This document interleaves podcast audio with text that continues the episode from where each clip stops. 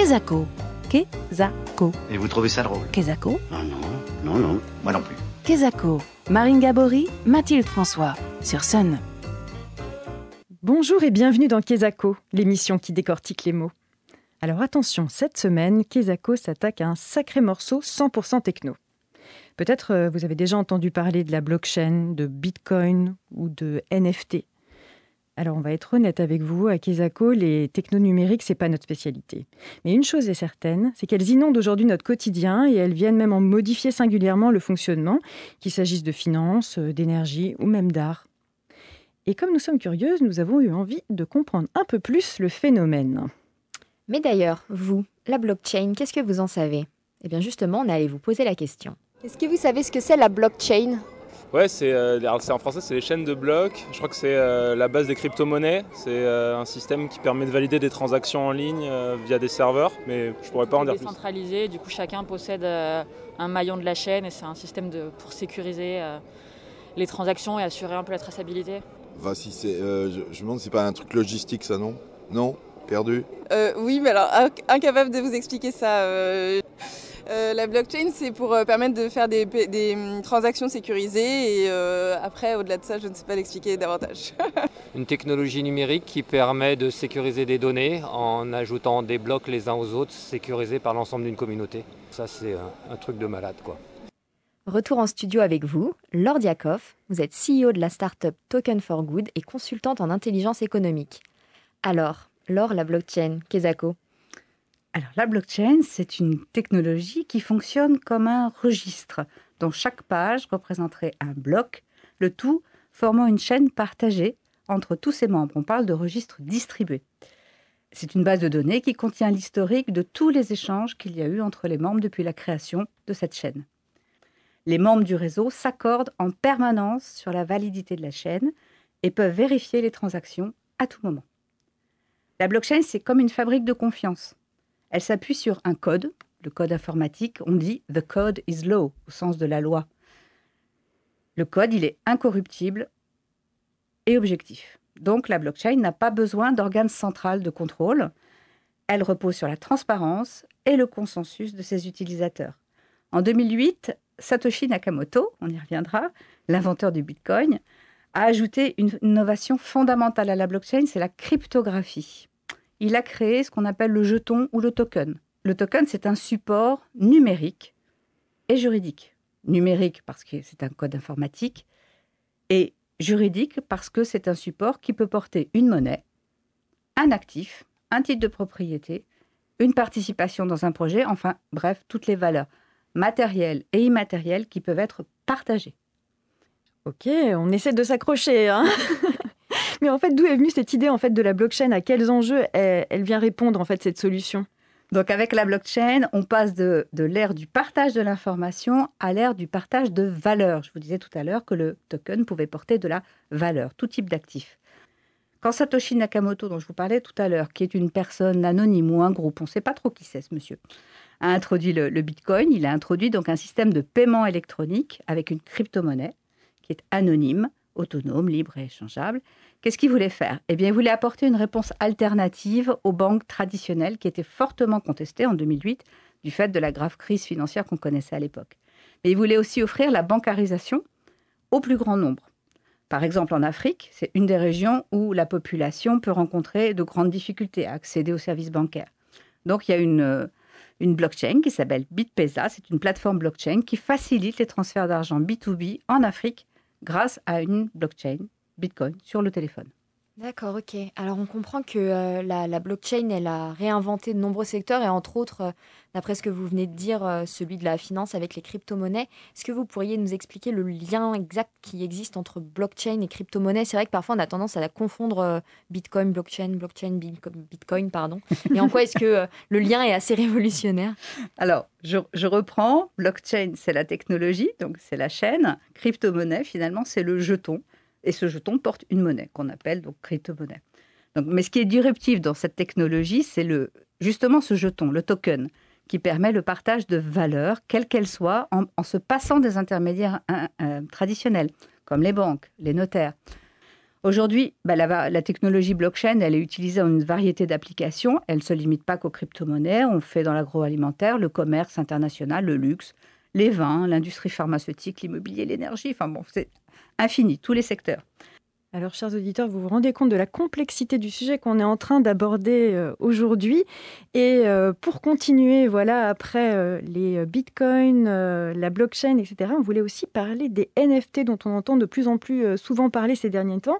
Donc, NFT pour Non-Fungible Token. Et je pense en particulier quelque chose. On a entendu récemment euh, l'histoire du fils de John Lennon qui a vendu les affaires de son père, donc John Lennon, sous forme de NFT.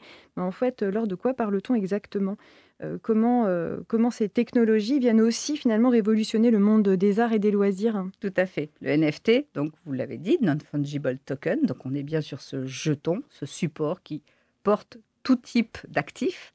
Un NFT désigne un fichier numérique auquel un certificat d'authenticité est attaché.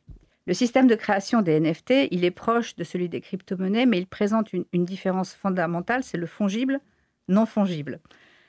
Le Bitcoin, il est fongible. Si vous échangez un Bitcoin contre un autre Bitcoin, vous allez obtenir exactement la même valeur. En revanche, le NFT est non fongible parce qu'il représente un objet unique qui n'est pas interchangeable.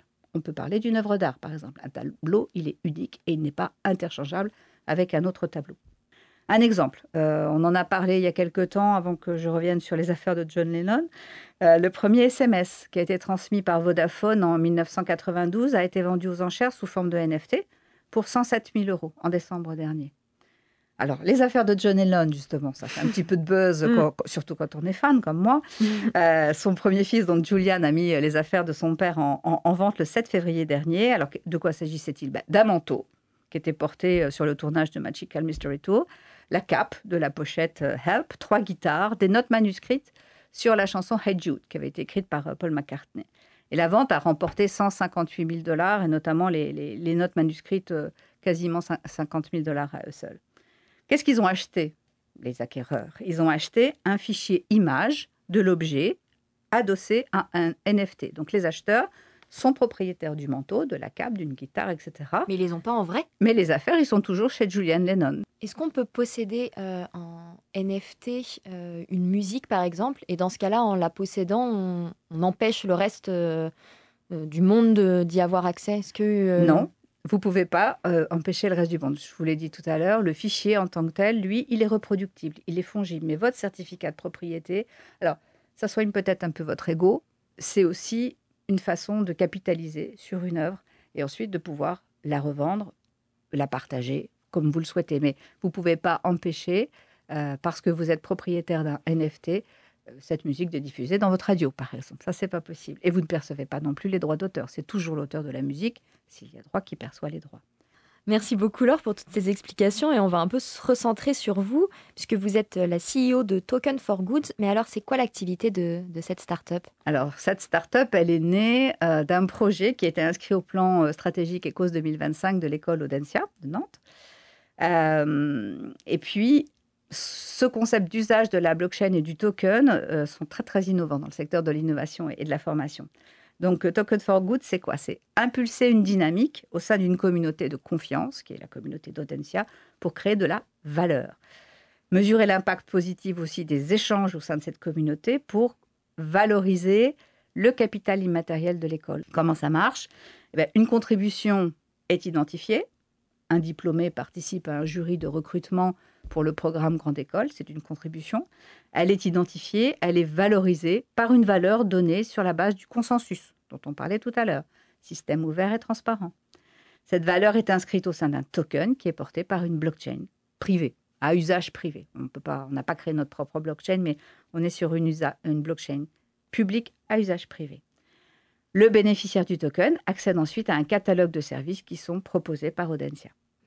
Alors Laure, euh, voilà, vous êtes dirigeante d'une start-up du numérique et c'est un monde qui est quand même encore euh, aujourd'hui beaucoup dominé par les hommes. Est-ce que vous avez l'impression que ça change? Ça change euh, régulièrement. Effectivement, on est dans cette difficulté que les filles, au moment du choix de leur orientation professionnelle, intègrent effectivement les métiers scientifiques et informatiques. Ça vient de plus en plus, mais par exemple sur la blockchain, c'est un, métier qui se diversifie aussi sur le, féminin. Je prendrai l'exemple de Laure Merlin, qui est euh, à la tête d'une start-up qui s'appelle Play My Tech et qui explique le fonctionnement de la blockchain avec des Legos. C'est très simple, c'est des ateliers qui sont extrêmement euh, ludiques, mais aussi très très instructifs. Donc dans le monde du numérique, ben oui, effectivement, c'est comme dans tous les autres types d'entreprises. Les femmes prennent leur place, pas qu'elles aient peur, il faut qu'elles s'y engagent et elles y auront toute, toute leur place. Merci beaucoup Laure pour ce beau message de la fin et surtout, surtout Laure d'avoir accepté de relever ce défi, de venir vulgariser la compréhension de ces mots et de ces notions, NFT, blockchain ou crypto-monnaie. Alors, chers auditeurs, on espère vraiment que cet épisode de Kesako vous aura donné des éléments de réponse pour mieux comprendre les évolutions technologiques et ces mondes virtuels qui se développent. Et nous, on finit en musique avec Dire Straits et l'un de leurs titres les plus emblématiques, Money for Nothing, sorti en 1984. Mark Knopfler y raille les rockstars et les glandeurs à l'argent facile. Money for Nothing de Dire Straits, c'est tout de suite sur Sun.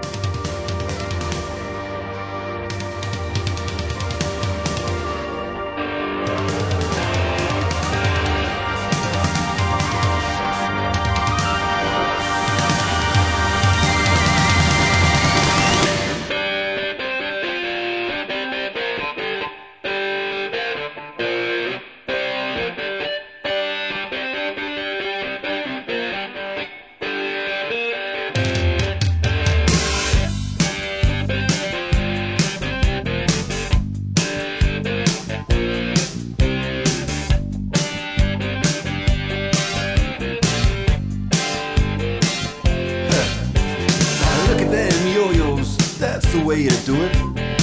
You play the guitar on the MTV. That ain't working, that's the way you do it. Money for nothing and your chicks for free. Now that ain't working, that's the way you do it. Let me tell you.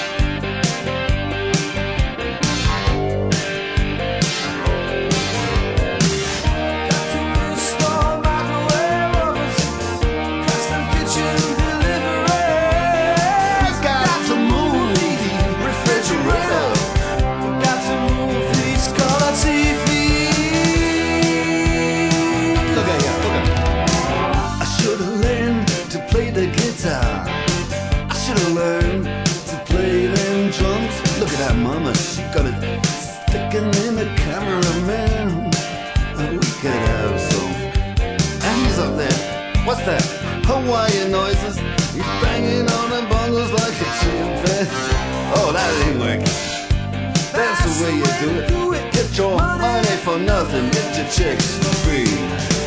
We got to install microwave oven, custom kitchen delivery. We got to move these refrigerators.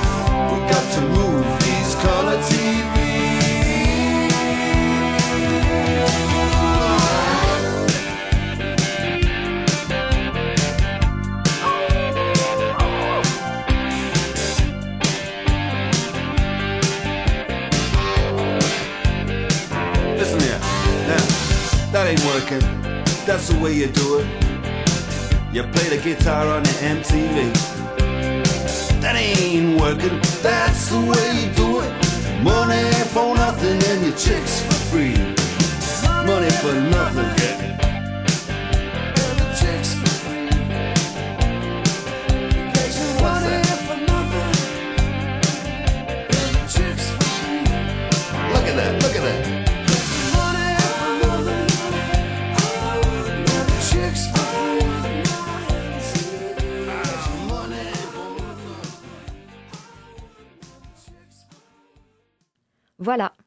Kesako, c'est terminé pour aujourd'hui. Mais promis, on se retrouve dans 15 jours avec un nouveau mot à tourner, à retourner et à décortiquer. D'ici là, gardez les pieds sur terre et bonne semaine sur Sun. Kesako, en replay et en podcast sur mysun et le.